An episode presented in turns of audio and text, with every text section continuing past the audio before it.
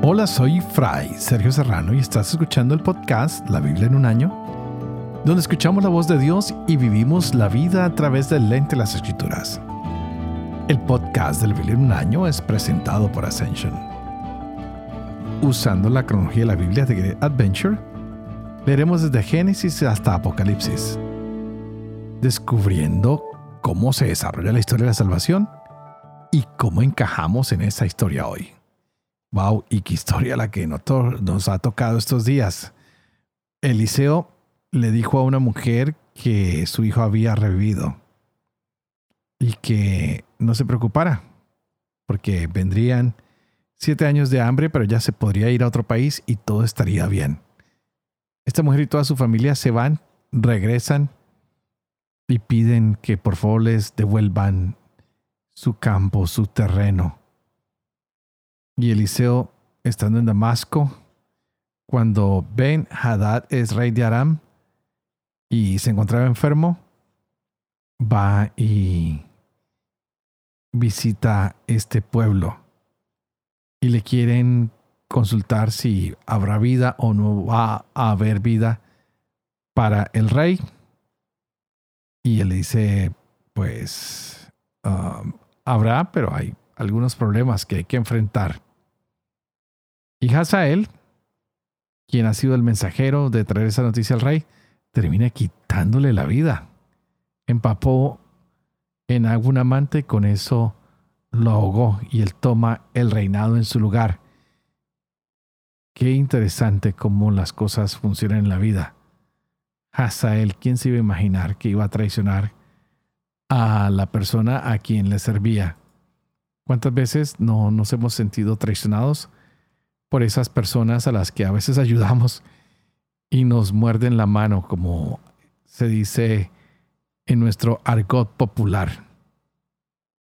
Pidamos hoy que Dios nos ayude a entender por qué Él a veces favorece a algunas personas más que a otras.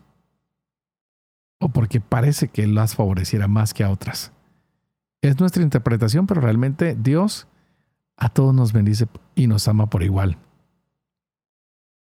Hoy el profeta nos muestra que Él ama al pueblo con gran intensidad. Y Elías manifiesta que hay que obrar sin maldad. Pidamos hoy, al leer este nuevo capítulo que nos espera, que el Señor nos ayude a actuar no como nosotros queremos, sino de acuerdo a su santísima voluntad, para que hagamos siempre lo que es agradable a los ojos del Señor. Así que preparémonos para leer hoy el segundo libro de Reyes, capítulo 9. Con Oseas tendremos del capítulo 11 al 14 y estaremos leyendo el Salmo 109. Este es el día 177.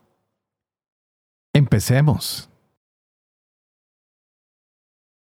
Segundo libro de Reyes, capítulo 9.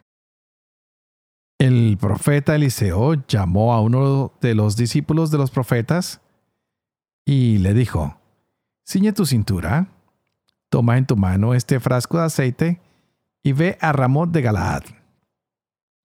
Cuando llegues allí, ve a ver a Jehú, hijo de Josafat, hijo de Nimsi. Entras, logras que se levante de entre sus camaradas y lo llevas a una habitación interior.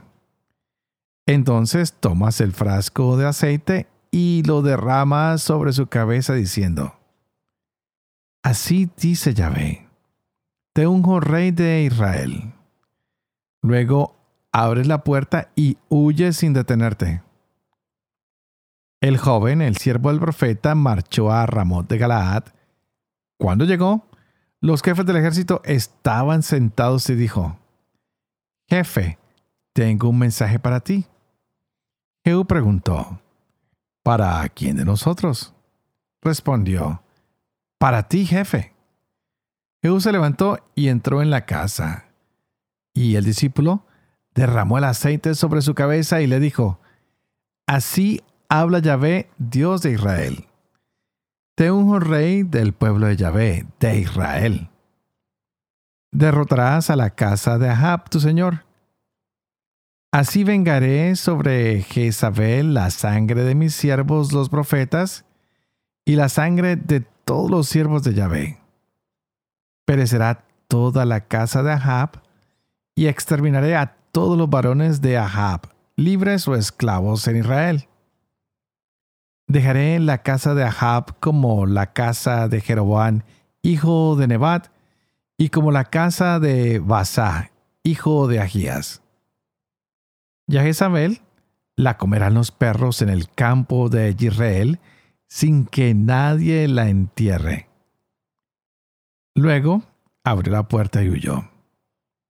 Jehú salió a donde los servidores de su señor, que le preguntaron, ¿Está todo bien?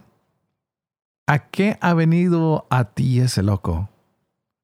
Respondió, ya conocen ustedes a ese hombre y sus desvaríos. Dijeron, mentira, infórmanos. Replicó, me ha dicho esto y esto. Así dice Yahvé, te unjo rey de Israel.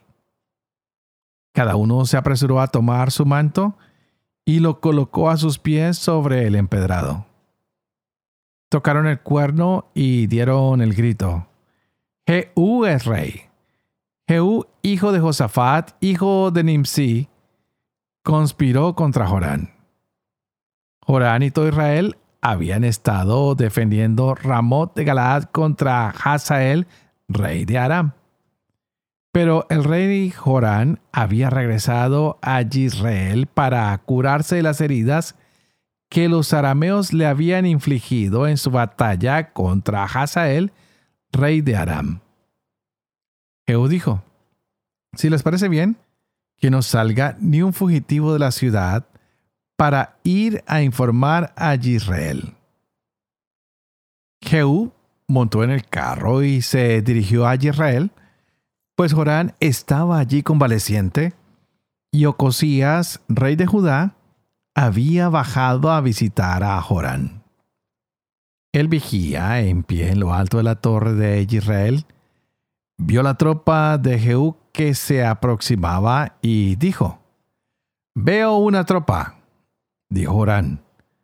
Toma un jinete y envíalo a su encuentro a preguntar, ¿vienen en son de paz? El jinete salió a su encuentro y preguntó, Así dice el rey, ¿Vienen en son de paz? Jehú respondió, ¿qué te importa a ti si hay paz? Da la vuelta atrás de mí. El vigía avisó, el mensajero ha llegado donde ellos, pero no regresa. Envió un segundo jinete que llegó a donde ellos y dijo, Así dice el rey, ¿vienen en son de paz? Jehú respondió, ¿qué te importa a ti si hay paz? da la vuelta tras de mí. El vigía avisó, ha llegado donde ellos, pero no regresa. Su modo de guiar es el de Jehú, hijo de Nimsi, pues conduce como un loco.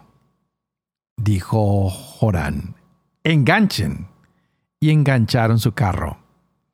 Jorán, rey de Israel, y Ocosías, rey de Judá, cada uno en su carro salieron al encuentro de Jehú y lo encontraron en el campo de Nabot, el de Israel.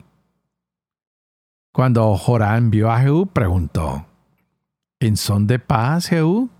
Respondió, ¿qué paz puede haber mientras continúen las prostituciones de tu madre Jezabel y sus muchas hechicerías? Joram volvió riendas y huyó gritando a Ocosías. Traición, Ocosías. Pero Jehú tensó el arco en su mano y alcanzó a Jorán entre los hombros.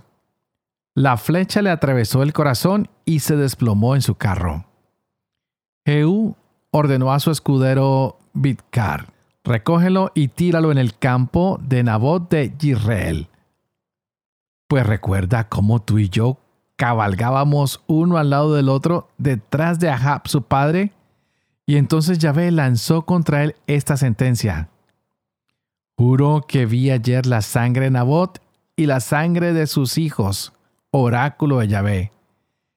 En este mismo campo te lo reclamaré, oráculo de Yahvé. Así que recógelo y tíralo al campo según la palabra de Yahvé. Al ver esto, Ocosías, rey de Judá, huyó por el camino de Bet Agán. Jehú partió en su persecución diciendo, También a él tírenle. Y le tiraron en su carro en la cuesta de Gur, cerca de Gibleán. Se refugió en Megiddo y allí murió. Sus servidores lo condujeron en un carro a Jerusalén y lo enterraron en su sepultura con sus padres en la ciudad de David. Ocosías había comenzado a reinar en Judá en el año 11 de Jorán, hijo de Ahab. Jehú fue a Israel. Nada más enterarse, Jezabel se pintó los ojos con antimonio. Se adornó la cabeza y se asomó al balcón. Cuando Jehú llegó a la puerta, le gritó, ¿Te va bien, Sinri, asesino de su señor? Jehú alzó la vista hacia el balcón y preguntó, ¿Quién está conmigo? ¿Quién? Dos o tres eunucos miraron hacia Jehú y él les ordenó, arrójenla abajo. Ellos la arrojaron y su sangre salpicó las murallas y los caballos que la pisotearon. Luego entró, comió y bebió. Jehú dio órdenes. Atiendan a esa maldita y denle en sepultura, pues no deja de ser hija del rey. Cuando fueron a enterrarla, no encontraron de ella más que el cráneo, los pies y las palmas de las manos. Volvieron a dar cuenta a Jehú, quien sentenció se cumple la palabra de Yahvé que dijo por boca de su siervo Elías, el tesbita. En el campo de Israel comerán los perros la carne de Jezabel. El cadáver de Jezabel será como estiércol sobre la superficie del campo, de modo que nadie podrá decir, esa era Jezabel.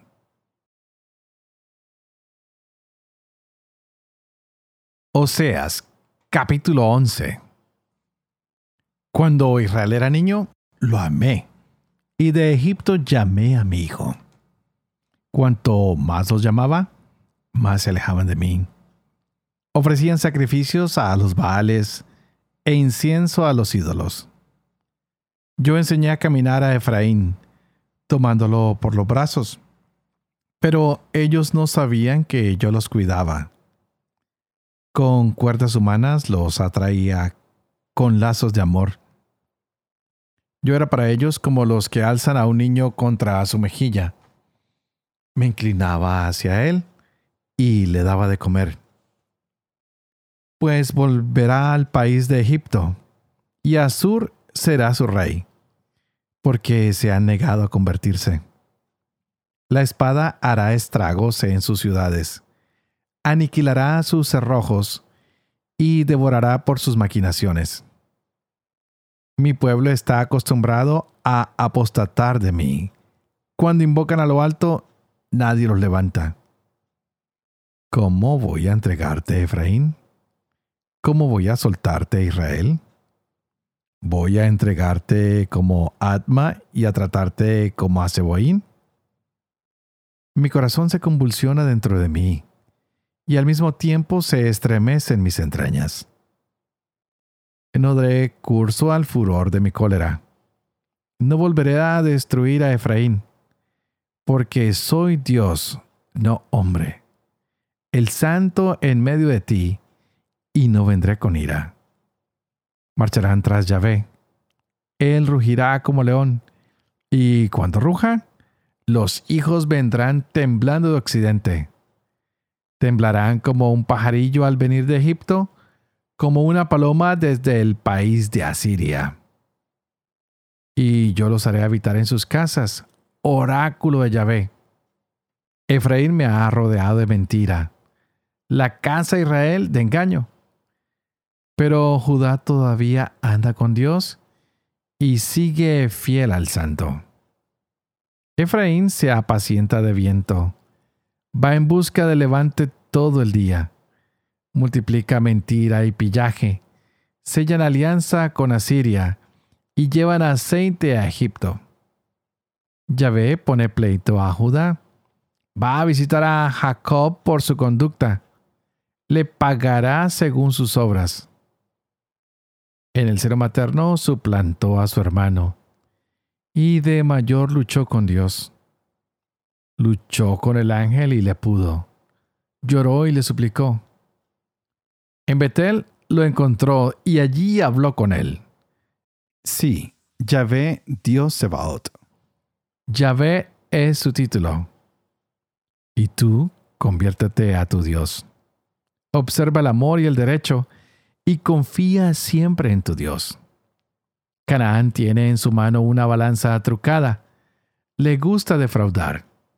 Y Efraín dice, Sí, me he enriquecido, he amasado una fortuna. Ninguna de sus ganancias se encontrará por la injusticia con la que se ha hecho culpable. Yo soy Yahvé, tu Dios, desde el país de Egipto. Aún te haré morar en tiendas como en los días del encuentro hablaré a los profetas. Yo mismo multiplicaré las visiones y hablaré en parábolas por medio de los profetas. Si Galaad es iniquidad, ellos no son más que mentira. En Gilgal sacrificaron toros, por esos altares serán como escombros sobre los surcos de los campos. Huyó Jacob a la campiña de Aram. Sirvió Israel por una mujer.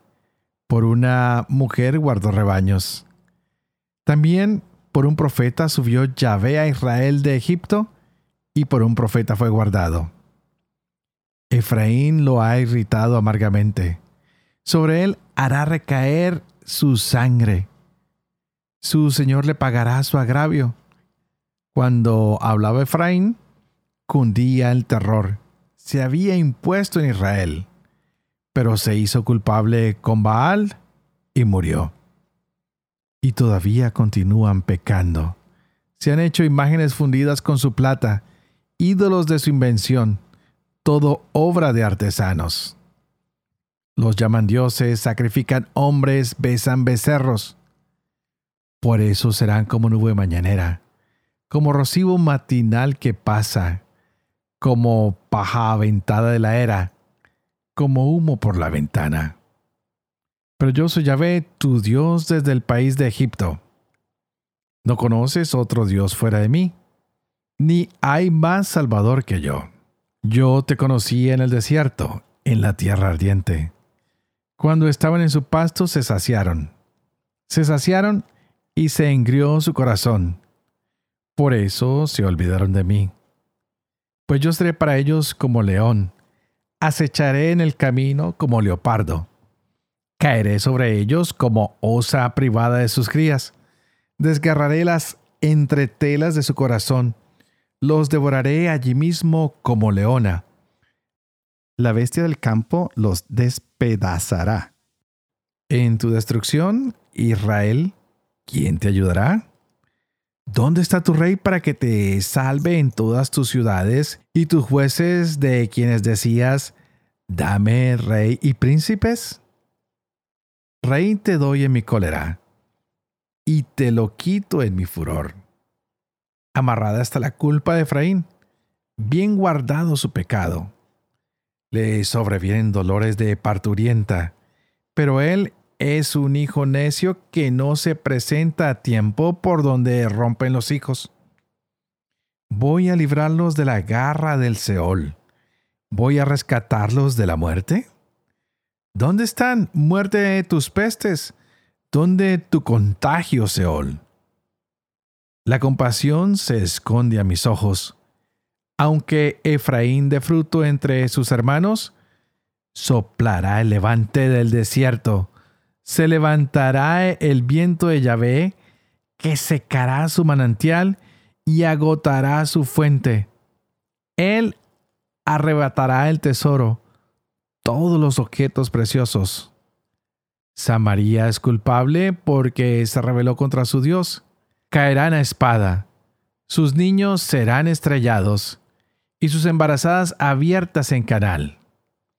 Vuelve Israel a Yahvé tu Dios, pues tus culpas te han hecho caer. Prepárense unas palabras y vuelvan a Yahvé. Díganle, quita toda culpa, acepta lo bueno, y en vez de novillos, ofrecemos nuestros labios. Asiria no nos salvará, no montaremos a caballo, y no diremos más, Dios nuestro, a la obra de nuestras manos. Oh tú, en quien haya compasión el huérfano. Yo sanaré su infidelidad. Los amaré graciosamente, pues mi cólera se ha apartado de él. Seré como rocío para Israel. Florecerá como el lirio y hundirá sus raíces como el Líbano. Sus ramas se desplegarán su esplendor será como el del olivo, y su fragancia como la del Líbano. Volverán los que habitaban a su sombra. Harán crecer el trigo. Florecerán como la vid. Su fama será como la del vino del Líbano. Efraín, ¿qué tengo yo que ver con los ídolos? Yo respondo y lo protejo. Yo soy como un ciprés siempre verde, y de mí procede tu fruto. ¿Quién es sabio para entender estas cosas, inteligente para conocerlas? Porque rectos son los caminos de Yahvé, por ellos caminan los justos, mas los rebeldes en ellos tropiezan.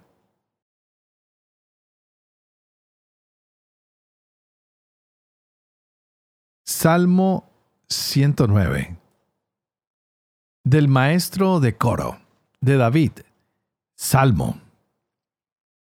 Oh Dios de mi alabanza, no calles. Bocas de impíos y traidores están abiertas contra mí. Me hablan con lengua mentirosa, me envuelven con palabras odiosas, me hacen la guerra sin razón. En pago de mi amor me acusan mientras yo rezaba por ellos. Me devuelven mal por bien. Odio en cambio de amor. Suscita a un malvado contra él. Que un fiscal se ponga a su diestra. Que en el juicio resulte culpable. Su oración considerada pecado. Que sus días sean pocos. Que otro ocupe su cargo. Queden huérfanos sus hijos quede viuda su mujer. Que sus hijos vaguen mendigando, sean expulsados de sus ruinas. Que el acreedor se quede con sus bienes y saqueen sus ganancias los extraños. Nunca nadie le muestre amor. Nadie se apiade de sus huérfanos. Sea exterminada su posteridad.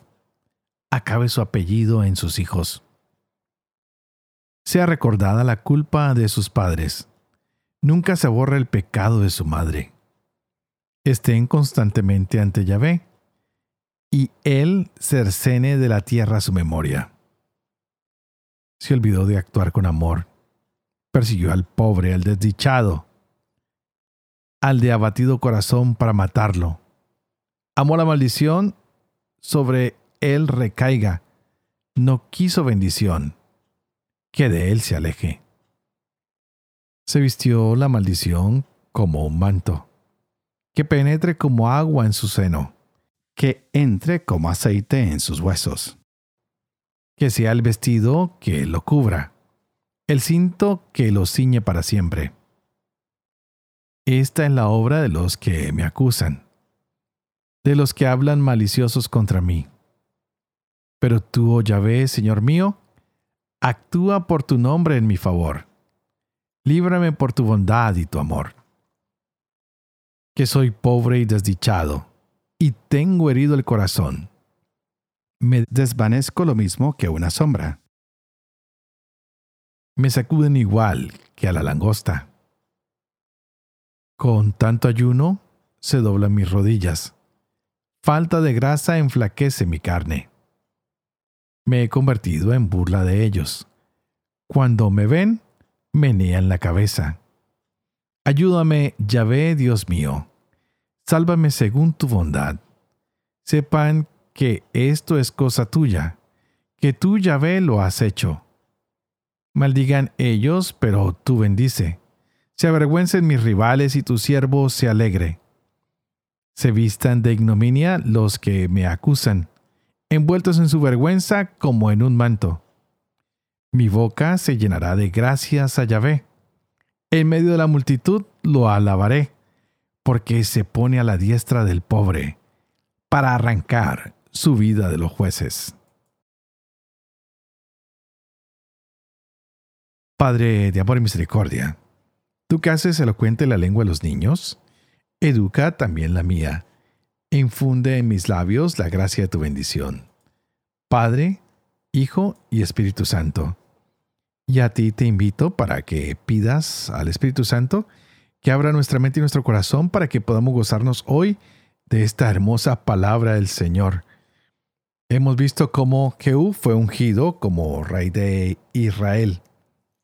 Eliseo envió a uno de los profetas hasta Ramot de Galaad para ungirlo como rey de Israel, para pronunciar juicio contra la casa de Acab.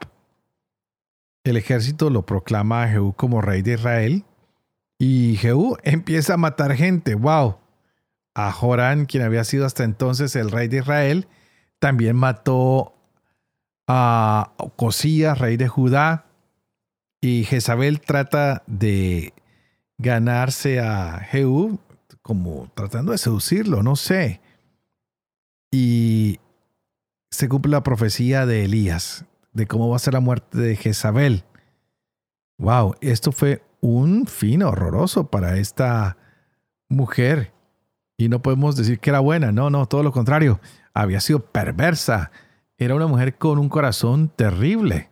No sé, debemos empezar a pensar cómo nos vamos a portar.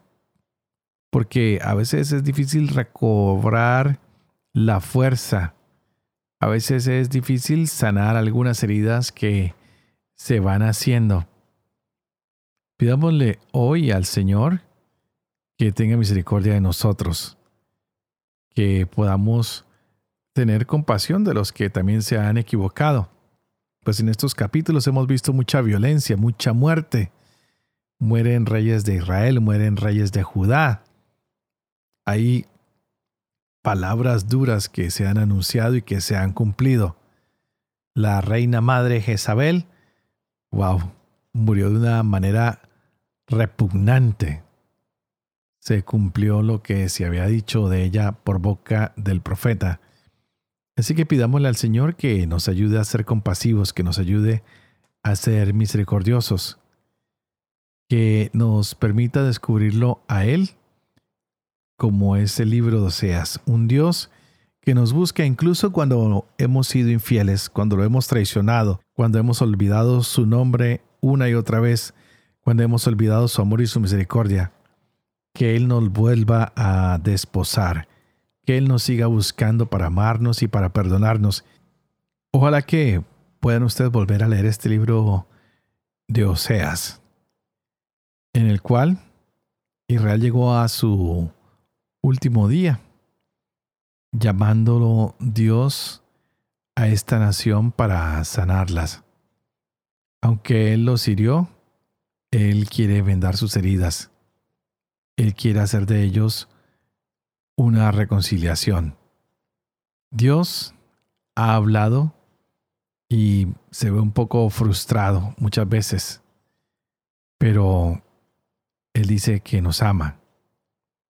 Y aunque nosotros continuamos en nuestro pecado y Él tiene que juzgarnos, Dios está siempre presente, más para amarnos que para castigarnos, más para curar nuestras heridas que para tomar venganza por nuestras faltas contra Él. Pidámosle al Señor que sigamos siendo fieles a Él.